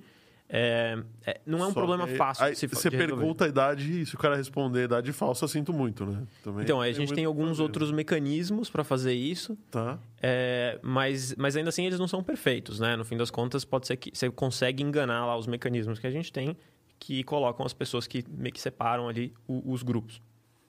Mas é, acho que essa é uma, uma parte importante. É, a gente tem, acho que principalmente moderação em, em chat e coisa e tal, mas a maior parte dos nossos jogos, você não consegue fazer texto livre é, durante uma partida, né? Você, faz, você pode usar texto livre para se comunicar com as pessoas em alguns, em alguns jogos, tipo o próprio War Machines. É, tem algum grau de moderação ali, mas é principalmente dentro de um clã, né? Quando você se junta num grupo de, de pessoas que formam um clã, aí você, você tem um pouco mais de, de, de espaço para fazer texto livre ali. Mas é sempre um problema mesmo. Inclusive, tem um outro problema que é associado a esse, mas que não é uma pessoa comunicando direto com a outra, que são anúncios. Então, quando você tem uma base de usuários que é muito, muito é, representado por crianças, você, você não pode mostrar qualquer anúncio ali, né? Uhum. E, e esse é um tipo de coisa que a gente tem que tomar cuidado e tem que fazer um controle razoavelmente rigoroso ali para garantir que a gente não, sei lá, não, não vacila Não ali. vacile e não tome nenhum processo, né? Para começar a história. Né? Com certeza. É. Legal. É, você chega. a- Você utiliza. Pergunta idiota, tá? Você utiliza inteligência artificial para os jogos? Sim. Aonde você utiliza? Legal. É, legal, tem algum, algumas coisas ali, né? Acho que. o- E o- como utiliza, né? Uhum. Como, como você utiliza os dados para treinar algoritmos, esse tipo de coisa? No meu, no, bem dentro da minha área ali, tem, tem du- duas aplicações muito claras, né? Uma que eu já contei um pouco, que é essa aplicação da recomendação de ofertas, né? Uhum. Então, é usar os dados que você tem sobre o comportamento do usuário dentro do jogo para oferecer para ele alguma coisa que ele gostaria de Ah, comprar. tá. Então eu tô indo. Você foi mais além do que eu tinha imaginado. Então, de repente, o cara. Porque o cara é mais assertivo em dar um tiro, ou ele fica dando tiros rápidos, pode ser que ele queira uma arma X porque ele é mais velho, sei lá. Por aí? É, esse tipo de informação entra na conta, mas acho que o principal é, é, é assim, é o quanto entender o quanto que o usuário está disposto a gastar Tá. e quanto que, sei lá, qual tipo de conteúdo que ele gosta de, de consumir, qual é o momento no- na trajetória dele ao longo do jogo que ele tá, e aí você combina tudo isso para tentar achar uma recomendação de um, de um produto. E aí você vai é, a, a gente recomenda coisas, inclusive controlando o nível de desconto que a gente dá. Então, Então, até, até o preço é, é, é moldável com base no comportamento do usuário. Exatamente. É você claro, pode né? dar mais descontos. Uma pessoa que, que não, não reage muito a descontos, é, você não precisa dar. desse- lá, um cara não, não faz diferença se você der desconto ou não. Então você não precisa dar o desconto. Sim. Mas se, se a pessoa reage mais a um desconto, de repente você dá um descontão, e a pessoa vai fazer uma compra, você provavelmente vai querer fazer. É interessante porque no nosso meio, a gente não tem um custo de fabricação do item que o cara está comprando, né? O que a gente tem que evitar é que aconteça a canibalização, que é o quê? O cara faz uma compra por muito mais barato, mas ele teria feito a mesma compra ou teria feito outras compras é, depois, se você não tivesse feito aquela oferta pelo preço cheio. Então, esse efeito de canibalização, né, de uma oferta muito, com muito desconto, canibalizar uma compra futura, esse, esse é um efeito que a gente tenta controlar para achar qual que é o, o- ponto ótimo ali de ofertas para mandar para o usuário. E é claro, já que você não tem custo, é, importa é vender, não importa tanto por quanto, né? É, é, controlado pela, por essa Controlado efeito pela canibalização, canibalização. Sim. é isso mesmo. Então, é diferente, sei lá, voltando lá no nosso varejista de moda, se você, se você vender muito barato, ferrou, né? Você, você perde Sim, dinheiro. Perde dinheiro. Mas no teu caso, não. No meu caso, não. No meu caso, não. Então, tudo isso depende da minha capacidade de produzir conteúdo, né? Então, se eu conseguir produzir bastante conteúdo, aí eu posso vender muito conteúdo. E se eu tiver uma situação em que o conteúdo seja meio autoproduzido, né? Como é com multiplayer, que eu não preciso fazer uma fase nova. A própria fase é dada pela próxima partida Pela que você próxima joga. partida, e aí o, o que define, então, é o algoritmo que vai definir só se você vai ganhar ou perder aquela fase com base no- na força do teu oponente. Exatamente. Aí o matchmaking ganha muita relevância. E aí esse é um, é um outro elemento que, que a gente tem é, de que a gente usa a inteligência artificial para entender qual que é aquela habilidade do jogador. Não, não é em todos os, os jogos que a gente tem é, bastante so- sofisticação no matchmaking, mas tem alguns que a gente... né, Eu já trabalhei um pouco com isso sobre como que você consegue sofisticar ali o, nossos, o, o- o jeito que você forma partidas. Bem interessante. Cara, é bem interessante. É bem interessante mesmo. É, deixa eu ler alguns comentários aqui. Pessoal falando aqui em Brasília. Tem uma excelente escola de jogos digitais, a Saga. Você já ouviu falar? Não, é... Não. É, esse- esses tipos de. Nesses tipos de jogos em que a interação é grande, é, as crianças e adolescentes. Com crianças e adolescentes, né? Como é feito para não ter briga entre os jogadores? o pau vai comer. Deixa comer. Deixa comer. A gente não tem muito controle, né? Quando você tem. Se você tivesse, sei lá, 100 jogadores a cada momento, beleza, você poderia ter algum grau de monitoramento. Mas quando você tem, sei lá, um milhão de usuários ativos lá naquele dia, o que você vai fazer? Você não consegue olhar para cada partida, né? Então o que você consegue fazer é construir esses mecanismos de regulação que tem a ver com. Se você identificar algum tipo de comportamento é, Suspeito. suspeito, você bane a pessoa, ou você Uhum. bloqueia a conta, ou coisa e tal. E você tem a comuni- comunidade se autorregulando. Mais do que isso, você, você fica um pouco limitado, né? Porque tem muita gente. A minha. é, uma pergunta de leigo. Não dá para você colocar um sistema de inteligência artificial para entender o que está sendo falado e definir se aquilo é. Ah, dá, né? O problema é o falso positivo. É, o- é um problema difícil, né? Esse você teria que fazer resolver Teria o que problema. Ouvir 100% dos, das coisas e de repente. A, a gente estava aqui antes de começar o programa batendo papo, a Siri resolveu falar comigo do nada. Quer dizer, foi um falso positivo, né? Exatamente. É, e acho que esse é o tipo de trabalho que, você- que a gente poderia fazer. E, e assim, é caro, né? É caro. Eu ia ter que alo- alocar um time razoavelmente grande para dedicar a, a- a esse problema e tentar resolver E ele. aí o jogo um- pode ser que não seja viável financeiramente, né? Exatamente. Exatamente. Pô, que legal, cara. Que legal. É, Existem jogos baseados em Linux? Bom, existem jogos, mas seus acho que não, né? Só mobile, né? Não, são mobile. E aí a gente. in- Inclusive, a gente usa uma, um- uma engine específica para a maior parte dos nossos jogos. A gente usa uma engine específica para desenvolvimento. Aham. E, que, é a Unity, né? E aí a gente parte tudo dali. Mas assim, a gente, nós, nós somos, focados, somos hoje focados em mobile. E a gente provavelmente vai continuar focado em mobile até que a gente encontre uma oportunidade diferente. Né? Se a gente achar uma oportunidade diferente, a gente vai, vai atacar. Mas no momento, como a gente falou, né? o mercado de mobile é maior, ele cresce mais do que os outros mercados, né? do, do que os outros, do que o console, do que PC. E a gente sabe fazer mobile. Né? Então, hoje a gente não achou ainda uma oportunidade. Mas é claro que a gente sabe também que essa cross-plataforma é uma tendência. Né? A gente vê vários jogos ali que, que vão nessa direção. E se fizer sentido para a gente em algum momento, a gente não tem medo de dar espaço, não. Tá certo, tá certo. Uma perguntinha rápida, porque incrivelmente faltam 10 minutos para a gente terminar o programa. Falei que passava rápido, né? Passou rápido. É... Antes da perguntinha rápida, que agora acabou de passar pela minha cabeça, fugiu. Existe um link de WhatsApp aqui no, na descrição do vídeo. A gente quer muito conhecer vocês, então, se você quiser participar de uma comunidade, da comunidade que nos assiste sempre, o André Santiago já está lá, o Rodrigo está lá, eu estou lá, o Oráculo, Oráculo está lá, gente. Olha, olha que incrível. Então, por favor, considere em entrar nesse link e assinar nosso canal de WhatsApp. A interação lá é livre e regulada por nós. Então, se, se alguém fizer caquinha, meu amigo vai ser cortado do grupo. Simplesmente assim. Também eu preciso falar dos nossos patrocinadores, né? Que está chegando no final. E a gente não falou nada de quem nos ajuda aqui. Aliás, nem colocamos o Pix na tela hoje, né? Oráculo. Colocamos sim. Colocamos? Eu que não vi, eu que não mencionei. Eu posso colocar novamente agora. Ok, Oráculo, por gentileza, por obsequio. Oráculo é bicho é bravo, viu, cara? É, todo dia assim? Hoje tá meio. Não, hoje ele tá bom. Ah, pior o ainda. dia que tá ranzinza, meu amigo, a coisa é feia. Quando, quando, quando não tá tudo perfeito, aí a, a- o bicho pega. Bom, aqui nesse. ah, essa câmera aqui, ai caramba, essa. Pronto, mudou a câmera.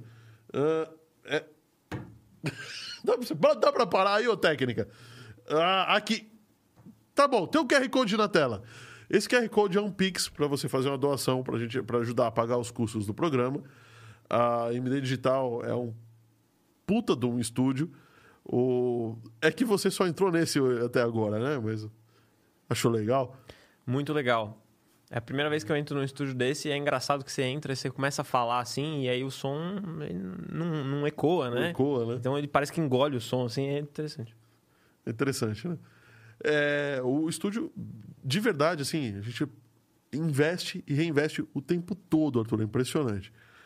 Então, é, para ajudar aqui a MD Digital, que é parceiraça nossa, e ajudar a pagar os custos, a coxinha que o Arthur não comeu, a cerveja do Arthur e os nossos convidados, o cachê do... Pagar o cachê do cara vai ser fogo, você vai ver só. Então, é, esse Pix você abre, abre o aplicativo do seu banco, va- abre o aplicativo do banco, não escaneia com a câmera do celular, nem, pelo amor de Deus, escaneia com o aplicativo 2D Sense.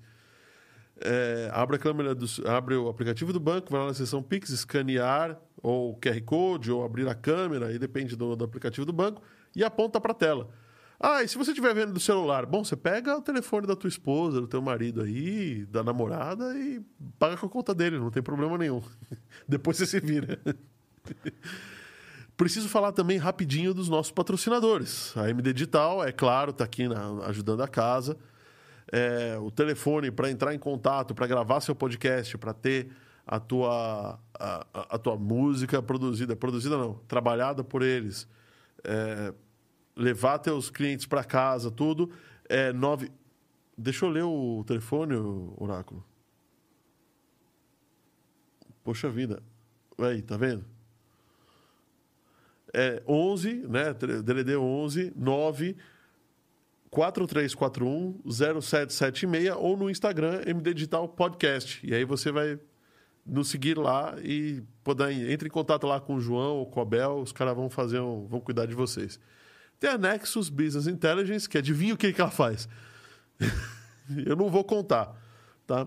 Entra no site nexus.com.br. Também temos a 3D Experts, que é uma empresa que faz impressão 3D. E os caras fazem umas impressões 3D absurdas, uma qualidade assim estúpida. Eles imprimem joia em 3D. Incrível. É incrível. E também a Home Experts, que é a empresa irmã que faz o desenvol- desenvolvimento de IoT. E a IoT Engenharia, é, que faz o desenvolvimento também de IoT, mas a Home é mais voltado a residências e a IoT Engenharia é mais voltado a indústrias e a coleta de dados de forma mais comercial. O site é homeexperts.com.br para Home Experts e iot.eng.br para a IoT Engenharia. E vamos passar para os nossos cinco minutos de, de programas aqui. É, Pô, uma boa pergunta, hein? Mas é, não, sei se, não sei se é do teu métier de novo, mas como é que é definido o. o, o, o, o tam- como é que você define o tamanho do jogo com base no tamanho da tela do celular? Porque se a tela for muito pequena, a interação fica diferente de uma tela muito grande, né? Fica, fica assim. Cara, testando, né? Você, a gente tem, a gente tem umas Ou você tem versões. Ah, puta, esse celular aqui tem tela de 4 polegadas, é uma versão, e o outro de 6 é outra. Então, normalmente, assim, eu, o próprio engine, ele resolve uma boa parte dos problemas ali, Tá. né? Mas, mas a gente testa e a gente tem, tem realmente ajustes que são específicos a, a tamanho de tela, a coisa assim. Então, é, quando a gente faz o jogo, a gente já determina esse tipo de coisa. E a gente precisa experimentar, né? A gente precisa testar Sim. o jogo em diversos tipos de tela. Inclusive, assim, tanto pela usabilidade, às vezes, sei lá, você você já deve ter visto isso em algum site, né? Que tem, não testou o suficiente, de repente tem um pop-up que você não consegue clicar, consegue porque clicar. o negócio tá meio esquisito. Sim. Isso acontece também. Então, esse é o tipo de coisa que você precisa desenvolver direitinho, né? Para que isso não aconteça, mas você também precisa testar em diferentes aplicativos, diferentes devices, né? Diferentes aparelhos. Quais. Tem algum aparelho assim que é problemático? Olha, acho que parecido com aquele da, da obsolescência programada, né? O- os mais antigos, eles normalmente dão mais trabalho pra gente. Inclusive, é, é curioso, né? Porque onde isso mais acontece é no mundo do Android. Porque a gente tem o Android e iOS, que é da, da Apple, né? E na- no iOS, os devices são tipicamente melhores. No Android, a gente tem mais variância ali, né? A gente tem um device muito bons, mas, Mas- tem device muito ruim. O problema do. a- a- a- o trunfo da Apple é que ela tem poucos devices, né? Exatamente. Então, final das contas. Exatamente. E no Android, a gente tem muito daqueles devices muito antigos que o cara vai tentar jogar e aí tem uma experiência muito ruim. E curiosamente também no, no Android, eles têm. A loja tem uma, uma lógica de. que eles chamam de vitals, que são métricas do jogo, de qualidade de, de performance técnica ali do jogo, que afetam isso. Então, se o seu jogo quebra muito, se ele tem muito. Acontece muito de- do aplicativo não responder, coisa assim, você perde relevância na loja, inclusive. Pô, mas isso é um. É, é autofagia. Pô, você vai construir um negócio que não funciona num determinado sistema ou numa determinada tela. O Android não vai te informar isso, vai crachar. E aí você está perdendo relevância não por culpa tua. Mas aí você tem que ser esperto em. em E- Ou, você consegue limitar esse. Consegue. Eu, eu consigo, sei lá. Eu, esse, esse jogo só vai aparecer para celulares com tela de, sei lá, 3,5 polegadas para cima. É, normalmente o que importa mais é a capacidade do celular, né? Processamento, memória, Ah. esse tipo de coisa. Então você consegue falar assim, ah, para esse, esses tipos de aparelhos aqui, a gente o, o jogo não, não funciona. Não. Ou só funciona até determinada versão, e aí você não atualiza depois disso. Então esse é o tipo de coisa que é uma ferramenta, sim. E, e normalmente o que você fica preocupado quando você lança uma versão nova e coloca conteúdo novo, coisa assim, é será que esse conteúdo vai atrapalhar a performance do, do device? E se ele atrapalhar, isso pode resultar em, em mais crashes e mais crashes vão diminuir a sua relevância lá na loja. Então você tem que ficar meio sempre controlando ali para manter a sua relevância Manter na loja. relevância na loja. Quais as, as grandes métricas que vocês. Eu não sei se você pode falar isso, mas quais as grandes métricas que vocês costumam usar dentro do. para medir tuas audiências, para medir o, o próximo jogo a ser feito, ou investir no jogo que está sendo agora divulgado? Legal. É, cara, tem, tem inúmeras, né? Mas acho Tá. que é, em relação aos jogos que a gente já tem lançados, receita é né, uma métrica muito, muito direta, mas aí a gente vai olhar para várias vari... muitas variantes disso, né? Então, é receita média por usuário, receita por usuário ativo dentro do jogo. Então, dado que o usuário entrou, quanto que, que esse usuário traz de receita. A gente olha para é, um, métricas relacionadas com o lifetime value desse usuário, né? Então, quanto dinheiro esse cara vai trazer ao longo da vida dele. Isso ajuda muito para a gente para entender a qualidade do jogo como um todo e também para fazer marketing, né? Para a gente saber quanto vale cada install que a gente consegue. Isso relacionado com receita. Mas aí tem todo o mundo do engajamento, né? Que é uhum. retorno, tempo jogado, número de partidas, é, até engajamento com features específicas do tipo... Tem muitos jogos de gacha, que você tem o baú ali, e aí baús abertos, é, upgrades feitos. Então, elementos, interação com elementos do jogo também é uma coisa super relevante. E, e aí, quando você fala assim, ah, e para fazer um jogo novo? Para fazer um jogo novo é um pouco mais difícil, né? Porque você não tem a métrica ainda, você não tem o que medir ainda. Mas você vai medir por outros jogos, talvez. E aí, exatamente, o que você consegue fazer é usar o que você tem de dado do mercado. Às vezes, se você tem um jogo mais ou menos no mesmo segmento, você consegue se apoiar muito nisso. Mas se você está fazendo num segmento novo, provavelmente você vai se apoiar mais no mercado, entender tamanho do mercado, tamanho dos concorrentes, sua capacidade de concorrer com esses concorrentes, né? Então, se sei lá, tem muitos players muito grandes, você vai fazer mais um jogo que vai concorrer com eles, mais difícil de dar certo. É, agora, se você tem um mercado grande que não tem um player dominante, talvez você queira apostar para tentar virar o player dominante desse mercado. Então tem todo esse tipo de questionamento. Aí vai, vai situacional, estratégia, é, ponto a ponto, né? Não... É, e muitas vezes essa decisão é tomada também pelo, pela ideia que você tem. Você tem uma ideia que você acha que é animal, que você quer apostar nessa ideia, às vezes você aposta mesmo tendo um, alguns riscos associados ali. Aí você vai comprar o risco que você está disposto a comprar. E softwares? O que, que você usa de softwares? Ó, já passou, já estourou o horário, então agora a gente tem que, tem que acelerar. Cara, software. É... É, você Data Science, tá claro. A, a empresa, a, a, parte criativa vai usar os softwares de criação, beleza. Mas o, do teu trabalho. Na parte de Data Science, é, acho que o, o principal, como a gente tem um volume de dados muito grande, a gente usa muito Spark para consultar os dados. Uhum. É, a gente usa para processar bastante Python, R. É, acho que são as linguagens que os cientistas de dados mais dominam ali, mas uhum. muito SQL também para fazer consultas, Consulta, né? né? principalmente via Spark. A gente usa alguns produtos que ajudam a gente com isso, né? Então, por exemplo, a gente usa o produto da Databricks, que é um produto que oferece bastante simplificação sobre o uso de Spark e o uso dessas linguagens de programação. Uhum. É, a gente hoje tem, tem apostado em algumas ferramentas de visualização também. Então, tem o Amplitude, que é uma ferramenta que ajuda a gente a, a olhar fluxos dentro do jogo, né? Do usuário. E o Looker como ferramenta de BI. É, a gente também tem uma ferramenta in-house que a gente construiu de, de, de BI, de visualização de dados, que é uma ferramenta que é, causa algumas controvérsias, mas que dá muita flexibilidade. Então, é uma ferramenta muito boa. E, enfim, tem uma série de coisas ali que a gente, que a gente usa, mas esse é o principal. Hum, legal. Tenho mais algumas perguntas para te fazer, mas eu não vou fazer, porque a gente vai esperar a resposta da galera. De repente a galera pode fazer pelo WhatsApp aí. Pode fazer pelo WhatsApp, sim. E eu transmito para você as perguntas, claro.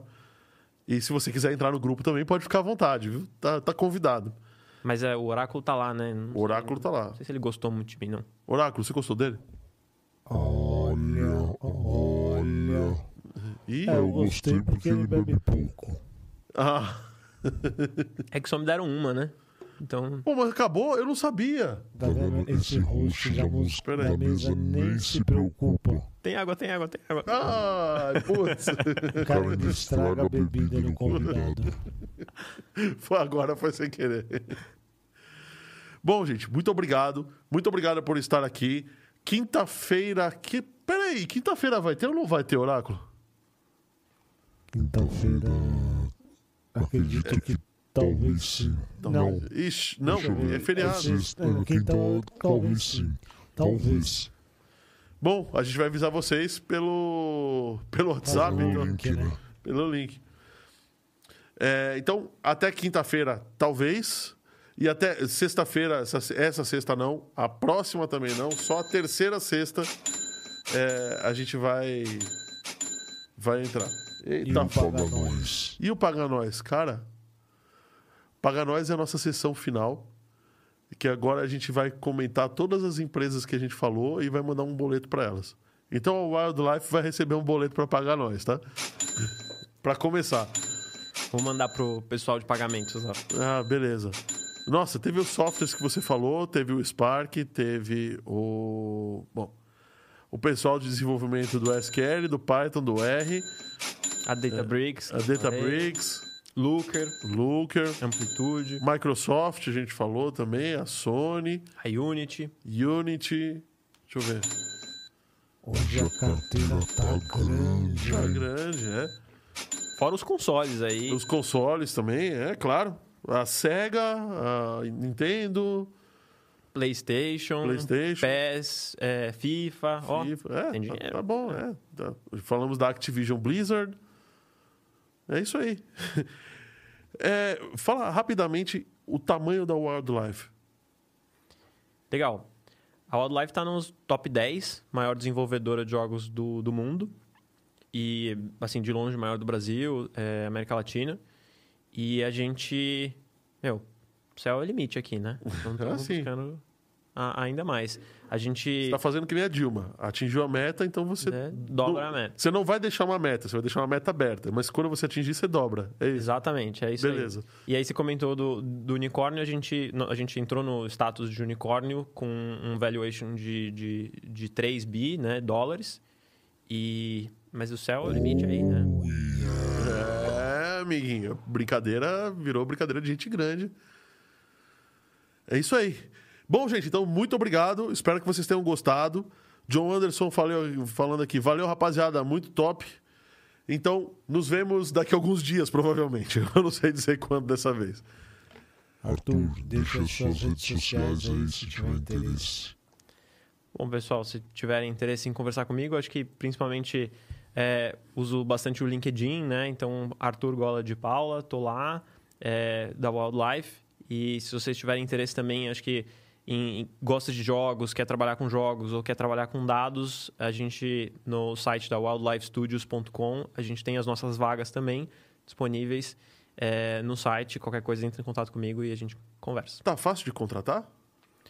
Cara, olha, assim, a gente teve momentos muito difíceis de contratar. Hoje É. o mercado está muito quente, né? Mas é, nos u- no, ano passado a gente conseguiu ter bastante sucesso. Assim, a gente conseguiu contratar bastante gente, cresceu bastante. E até hoje a gente está reduzindo a nossa... Contratando até menos, porque, pô, tá bom, já, já deu uma boa Já. enchida e agora vamos, vamos, Vamos vamos, crescer primeiro para depois. trabalhar, né? Tá certo. Valeu, gente. Muito obrigado. Até mais, então. Valeu, Oráculo. Muito obrigado. Arthur, foi um prazer imenso tê-lo aqui. Espero que você volte mais vezes. Obrigado, Valeu. obrigado pelo convite. you